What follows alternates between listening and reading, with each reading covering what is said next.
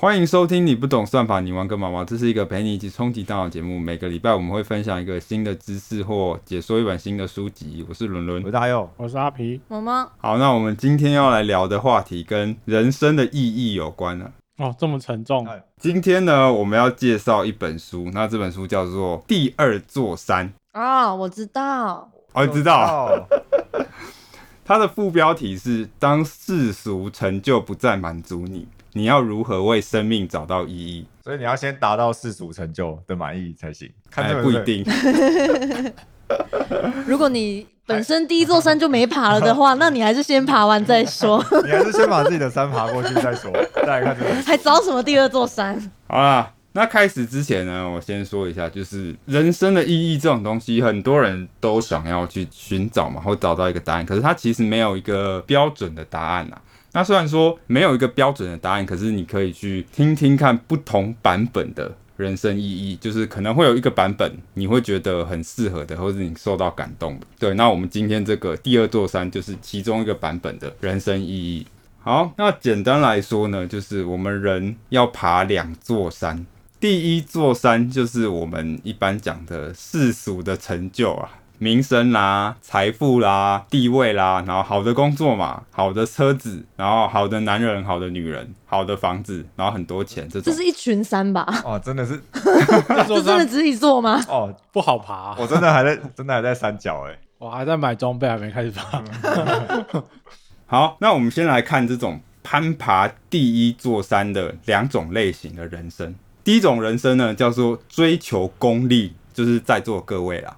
这样子的人有一个特性，就是我们在这个教育体系下是既得利益者嘛，然后毕业之后拿到一个很不错的工作，然后不断的往上升，然后赚越来越多钱，然后我们有住越来越大的房子，然后开很好的车子，找到很好的老婆或老公之类的，就是在做各哎，你是不是。对我们的人生有什么误会？为什么我完全没有感受为什么到？被你说的这么好像没满一样？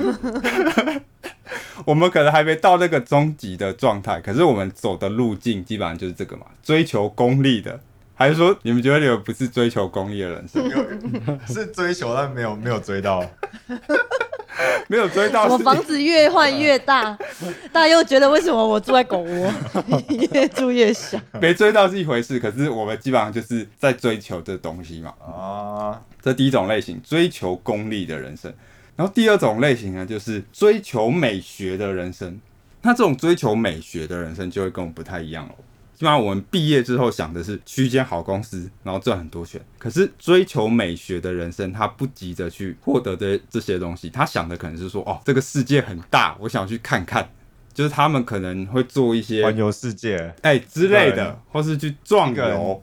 游遍五大洲。对对对哦然后这种类型的人，可能就是哎、他在 IG 上，大家看到他的生活，会觉得有点羡慕，或者觉得有点不一样的，就是他比较不像追求功利的人生，走那种典型的路径。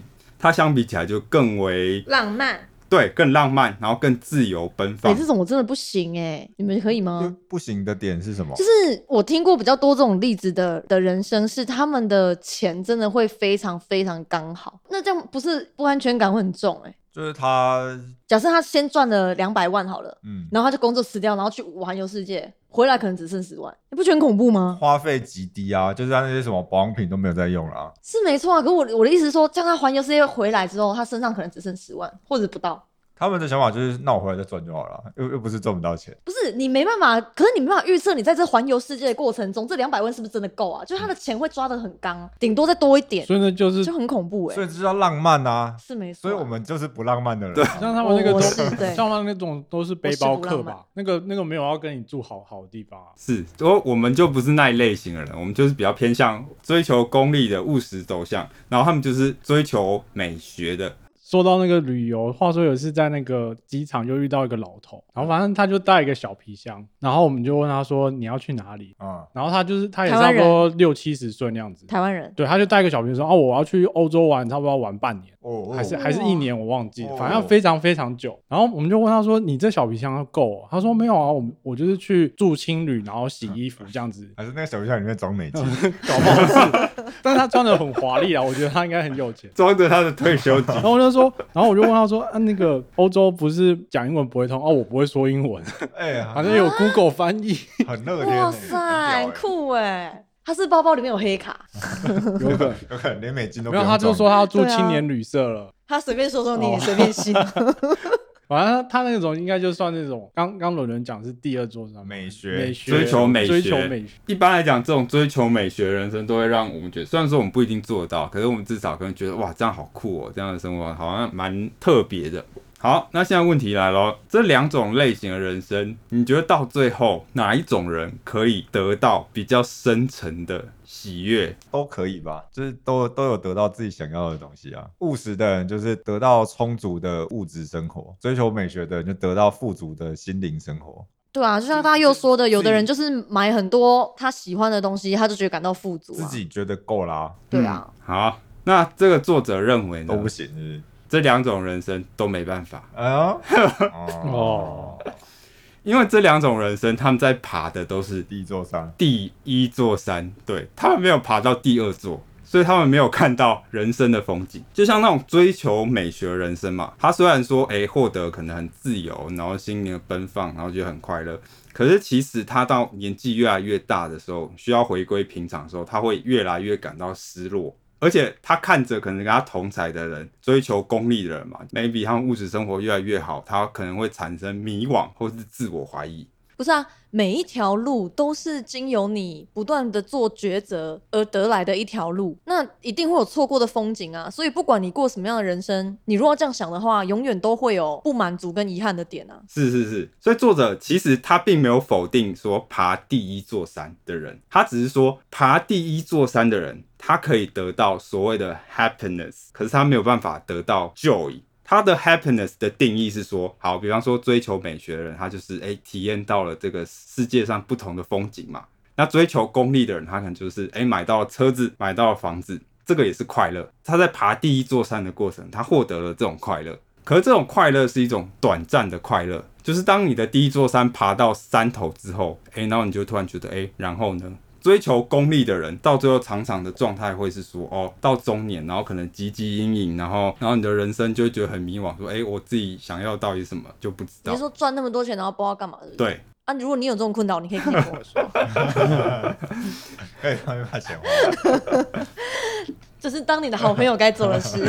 所以呢，这个记作者他其实是说呢，其实很多爬了第一座山的人，他们到最后会去爬第二座山，因为第二座山的风景更迷人，而且你得到的喜悦是更深层的。那这个道理讲起来很简单啦，可是我相信很难体会，因为我也没爬过嘛，我也不知道。对啊，所以到底第二座山是什么？好，那现在问题就是我们该怎么样爬第二座山？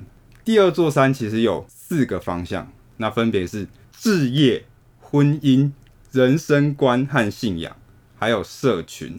作者提到说，其实所谓的爬第二座山，就是你要在这四个方向做出承诺。那其实这四个东西都有一个特点，就是他们都需要你投入非常多时间跟精力，还有他们都其实都是一定程度上反个人主义的。你要投入这些东西，你都要牺牲一点自我，放弃一些东西。所以第一座山就是为自己嘛，第二座山就为别人。对，你要怎么判断你在爬哪一座山？就是你问自己一个问题，就是我现在的努力最终极的诉求是，我是为了自己还是为了别人？第一座山的话是为了自己而爬，那第二座山是为了别人。第一座山的关键字比较像是说，哎、上进心、企图、策略。那第二座山讲的是责任、亲密关系、承诺跟羁绊。你在爬第一座山的时候，状态比较像是说我很努力，然后呃背负着汗水，然后只有我一个人，独自一个人走在这个孤独的山路上面。那有时候搞不好还要踹别人一脚。只有你，好不好？只有你，你没踹过，发誓。只有你有踹，我踹下山头，然后等你独自在山头的时候开，始觉得冷，享受到一个 只属于你一个人的风景。对，那这时候你会得到 happiness，就是快乐，只属于你自己的快乐。可是当你得到这个快乐的时候，你再回首，你就会发现，哎、啊，然后了，嗯，好冷哦、那、怎么办然？后就跳就跳下去了。对对，可是他说，其实那你爬第二座山的状态比较像是，其实你是跟很多人一起上去的，然后在这过程中，呃，你并不在意说自己一定要到达那个山头还是怎么样，而是你希望大家都跟你一起上去，爬，对，然后你会拉着别人，然后等到你们一起在那个山头上的时候你，朋友就会把你踹下去。我有点不太懂人生观呢，还是说你等下会讲？他会一个一个讲吧我。等下会讲，哦我等下哦对我一个一个讲。哎、阿皮的思绪很远呢、阿阿皮啊阿皮很他迷惑，我一直想到人生观这，阿皮是不是很迷因 为我一？直在思考人生观到底是怎么为别人。所以其实第一座山讲的就是你要爱自己啊，这个是第一座山的课题。而第二座第二座山的课题就是你要爱别人。所以第一座山是关于建构你自己，可是第二座山是关于放下你自己。哎、应该也是有人的人生没有爬第一座，但是爬了第二座，我刚刚一直想要讲这个这件事，真的哦。哎，是。牧师。对对，不不用牧师啊，很多很平凡的家庭，就他老婆小孩，然后他的信仰都顾得好好的，他是没错。他可能就是没什么钱，对，其实作者他有提到说，这两座山你不一定要先爬第一座再爬第二座啊。你也有些人他可能因为成长背景的关系，他直接上来就爬第二座了。那也有可能是两座一起爬，可能也有人是这样。嗯，对那也有人是呃，有一种很常见的状态是说，在爬第一座山的时候摔到了谷底，然后就不爬了，爬第二座他。反思一些人生的状态之后，他就爬第二座山。比方说，呃，如果医生跟你说你现在得了一场绝症，你可能三年后就要走了，那你觉得你现在工作对你来讲还很重要吗？直接辞职。我不知道，可能真每个人有不懂答案。有些人可能觉得很重要，可是有些人他然后那个大佑的老板听到没有？你这工作不重要，有些人就会觉得说，哎、其实我的第一座山不重要了，追求这些世俗成就干嘛呢？就是我已经快挂了，我接下来的时间我想要放在可能我爱的人，或者是我的其他承诺。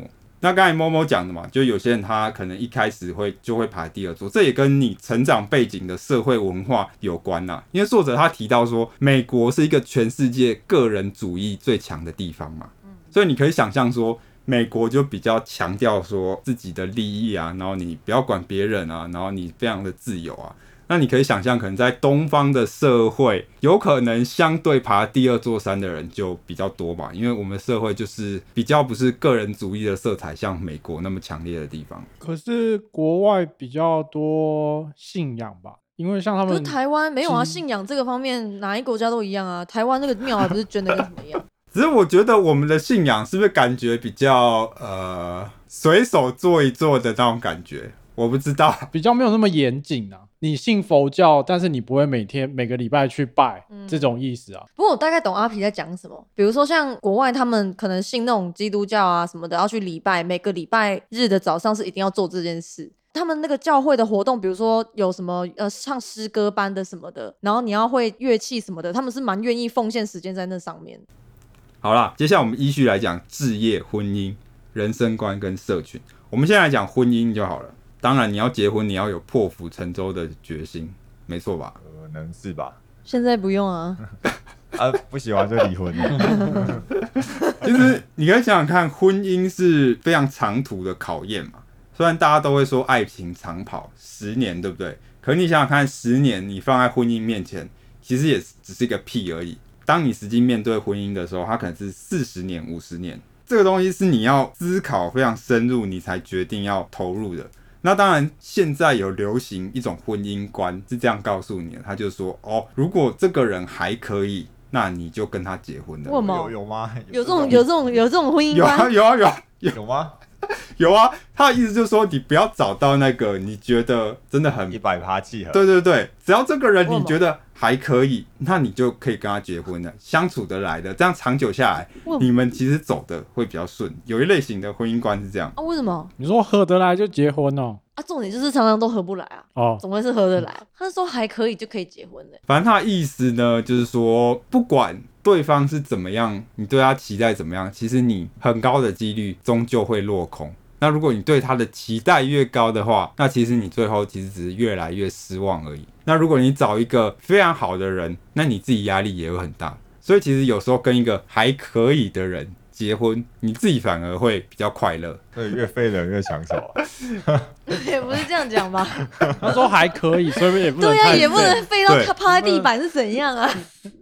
然后不是说 躺平族，每天进家里就踩过去，对方太成功，压力很大，那我废一点。也不用那么废，废一点而已。这个你同不同意是看个人，可是其实我觉得确实蛮多人是这样的。他觉得另一半可能并不是他真的觉得很完美，或是很达到自己的标准，可是可能只是因为相处久了，或是他也懒得再找了，或是他也觉得哦，好吧，那就这样将就一下，有吧？你们身边应该有朋友是这样的吧？听过啦，听过类似的。对啊，就是可能会有一两个朋友，你可以感觉出来他们是没那么适合，是呃，吧？感觉委屈着结婚，也可能也不一定到委屈，可是可能就是将就，或是还可以，还 OK，然后就就是啊，这样。讲，这样判断好了。当你在提他的另一半的时候呢，或者他自己在提他另一半的时候，很少讲的眉飞色舞，哎、哎、我觉得是哎、是哈？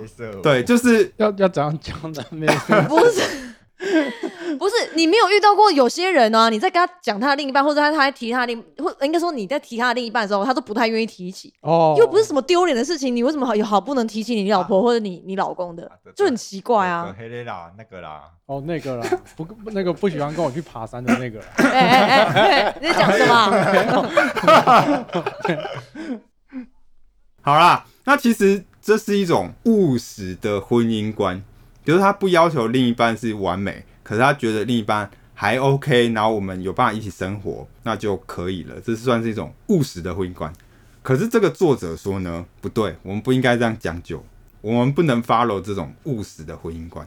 他就是想要找到跟他最契合的，然后许下承诺。对，他说，如果你要结婚的对象，你一定要认为说，哦，我跟他在一起是我天大的幸运，你一定要有这种想法。哇，要找到彼此之间都这样想很难呢。对作者提到说，其实将就是一种缺德的行为。为什么？他说，因为如果你没有到非常的痴迷对方的话，其实你很容易在这个婚姻当中就没有热情了。那其实你到最后苦的会是你自己。不过感觉婚姻好像蛮常走到最后，总有人觉得将就。哎，哎，对，从美国的数据来看，有百分之四十的婚姻最后是离婚收场。哦那么高哦，对，然后百分之十五的婚姻就是两个人虽然说没有离婚，可是已经分居了。哦住下来只有所以只有四十五趴的人走到对，而且还有另外百分之七的人，他们两个人婚姻虽然说还是存续的，而且也在一起，可是都感觉到强烈的不幸福。其实一半以上的婚姻，可能最后的结果都没有到非常的好。所以只有三十八趴。哎、差不多。而且如果你是二十五岁之前就结婚的话，你得到坏结局的几率会更大。所以其实你看，你毕业就会看到同学有没有二十几岁就结婚了，这时候你就可以在心里噗嗤一笑。哎，没那么没品。你说一结就可爽。就可以开赌盘了，就说几年后会离婚，太坏了。所以这作者提到说，你要在结婚之前，你是要想非常多事情的，然后你要确定说，这个人我可以为他奉献，就是非常深厚的爱，不然其实很容易到最后，呃，你没有办法得到你想象婚姻给你的那种感觉，就你可能是很孤独的。那作者就有提到了一些建议啦，给大家参考。呃，比方说，你们应该有听过说爱情的三角这个理论吧？我没有，没有哎、就他大概就在讲说，爱情可能可以粗略分成三种，一一种是友情、激情，然后跟承诺，好，好像以前公民课有上过，哎，那个不是吧？类类似的东西啊，类似的东西。那如果说你们之间的关系是缺了一角的话，那相对稳固性就会比较低。比方说是你只有友情好了，那你们就是单纯的朋友嘛。啊，你只有友情跟激情，没有承诺，就是炮友。哎，你很开心哎。对，maybe 就是什么炮友之类。然后有些夫妻可能他们甚至到最后是只有承诺了，然后也没有友情，也没有激情。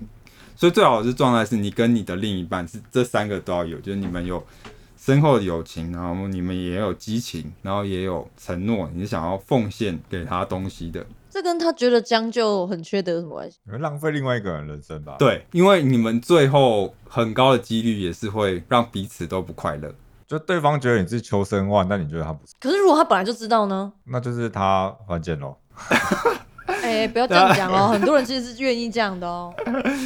啊，就要承担风险啊。，对他他就对啊，所要承以那就担这样风没有浪费他的。人生啊，他自己愿意赌一把的啊。可是我觉得大部分的人都可能你也你也不喜欢会被你的另一半说你是将就的吧？即便说你觉得对方是将就，其实你也不太敢去说哦，你是我将就的选不择。是啊，谁会讲出来啊？都已经选择在一起，还讲出来是怎样？讲出来感觉就讲出来就是想要分手，就是分手前就会讲。对我意思就是，明显这就不是一个很正面的东西、啊，那最后也会成为就是你们之间的一个不稳定的炸弹。有时候这种所谓的将就的务实，反而是不务实。好了，那其实作者呢，他有给一些建议，比方说，他觉得，呃，婚姻里面呢，大家要有足够的同理心。有一种很常见的负面的循环模式是这样，就是关系里面的其中一个人会对另一半提出一个要求嘛，你可不可以扫一下家里啊，或者你可不可以煮饭之类的？然后他的要求里面会藏着一些就是责备的感觉。那所以对方听这个要求的时候，他就会觉得，哎、你在责备他，或是你在唠叨抱怨，然后他就会更退缩、更消极，而不是更积极。那当他更消极下来呢，提要求方他提要求的力度就会变得更大，责怪的语气会更明显。那这样下来又会导致对方缩得更后退、更退缩，所以这样一来一往就是会有一种很负面的循环，到最后两个人的关系就会产生裂痕。那如果是一个关系比较健全的夫妻的话，其实他们是会试着去打破这一类的循循环的，就是你要有同理心，然后你不要认为说对方都应该要理所当然的帮你做一些事情。你这集是不是讲给自己听的？不是啊，我没有这个问题。那他还有提到说，其实婚姻的危机有很多种情况，不是因为冲突，而是因为冷淡。其实冷淡比冲突还要更危险，因为冷淡我们常常会察觉不到，就是它的伤害。那这种冷淡很常会是在一种情况，就是出现了一个很值得大家开心的时刻，可是另一半没有办法为他开心。这也太悲伤了吧！这什么画面啊？比方说大佑今天加薪了嘛，他回去跟他老婆说：“哎、我今天加薪了。”哎，哦哦，他老婆说：“哦，是哦。交出来！哎，他隔壁老王都已经升组长了。哎哎哎，太伤了哦！什么时候加到我可以不用工作？跟隔壁老王那么熟干嘛？婚姻里很多在削弱你们关系的，并不是说你们真的有什么冲突，或是有什么吵架，而是这种冷淡。所以其实呢，作者他有提到一个建议啦，说如果你们希望你们婚姻是成功的话，那你最好就是要常常回应对方的邀请。就你可以发现，两个人生活的时候，大半的时间其实是在讲废话的，对吧？哎真的耶，呃，今天要去吃哪里啊？或者说，哎、你看这个外面有一只鸟，哎、我今天那个同事某某某又怎样啦、你看那个人好丑，什么之类，就是两个人在一起的时候，就是我们平常会讲的话，可是很深度的交谈啊，或者什么很那种的话，在前面都已经讲完了，剩下大部分的时间 都是在讲都这种废话。就是讲废话。都是在讲这种废话。可是其实这种废话的时候，就是考验两个人关系的时候了。其实，在成功里面的婚姻，你可以发现说，双方会常常回应对方的废话你说。就不管多废话，他都会回他。对比方说是路上看到一个人说：“哎、那个人的穿衣的风格好奇怪哦。”那就开始研究，对，然后你可以说：“哇，真的哎，我靠，他怎么穿成这样？”或者说丑死了！：“ 对，丑死了。哎、b a b y 还是你比较会穿搭 这有点多，之类的。”对，，这种回应对方的废话，其实是一个成功婚姻里面蛮重要的指标。如果通常是婚姻比较冷淡的状态的话，通常会远离这些废话。就比方说是当对方丢一句废话之后给你的时候，你可能就会说：“哦，是哦，那么丑，对啊，跟你跟你一样丑。没，这是这这是想被打吧这？人身攻击哦，丑，你还娶她干什么？对啊，或者说啊，等一下我在玩手机之类的，或者假装没听到，这种就是拒绝对方的邀请嘛，拒绝对方丢给你的球蛮多听完就据点了啊！哎，你看那个人穿的好丑，哦。然后就走过去了。对啊，就就没有没有要回应什么啊。还有一种是偏否定的，是说你管人家那么多干嘛？我觉得这还好像还算勉强有回应，真真的假的？所以这种偏稍微负向的也还 OK。我自己觉得还行啊，因为你还是有回应嘛。然后所以你就是最惨的是非常冷漠那种。最惨是连讲话都不讲。那刚刚大佑那个给几分？对啊，我说跟你跟你一样丑。我至少有回应你。哎、我觉得这搞不好可以哎、可是当然就是一种开玩笑的。如果你们相处是这样的话，互相风格对互相风格，应该也是有情侣是这样吧。啊，你也很丑啊。好啦，这个是婚姻的部分啊。那总结一下，反正呢，其实作者就希望说，婚姻其实大家要想清楚，然后你再投入。那其实你是要用一个非常高的标准，然后确定说你准备好进入这个人生的阶段了。因为其实你在婚姻中你是没有办法兼顾婚姻跟个人的，就你一定要放下自我，你才可以对这个婚姻做出一个很强烈的 commitment，就是你可以决定说，好，今天不管是风吹雨打、日晒雨淋，我们都要一起面对困难，都要好好在一起。那你也可以发现，很多人很难做到嘛，就是他们可能结婚的时候没有想得很清楚，或者是可能就将就了，然后最后在婚姻中就变得不快乐嘛。就是躺在你身边的人其实是你不爱的，你对他没有着迷的，那其实你的孤独感会比你自己一个人的时候还要更深。走成这样也太悲伤了吧？那还不如自己睡。怎么这么严肃？可是我觉得蛮多人会走成这样的、妈。因为我觉得很多婚姻倾向于某一方是完全奉献自己，然后另一方是完全不奉献自己。啊，你觉得他们那样快乐吗？就是你自己观察的状况离婚呢啊？哦。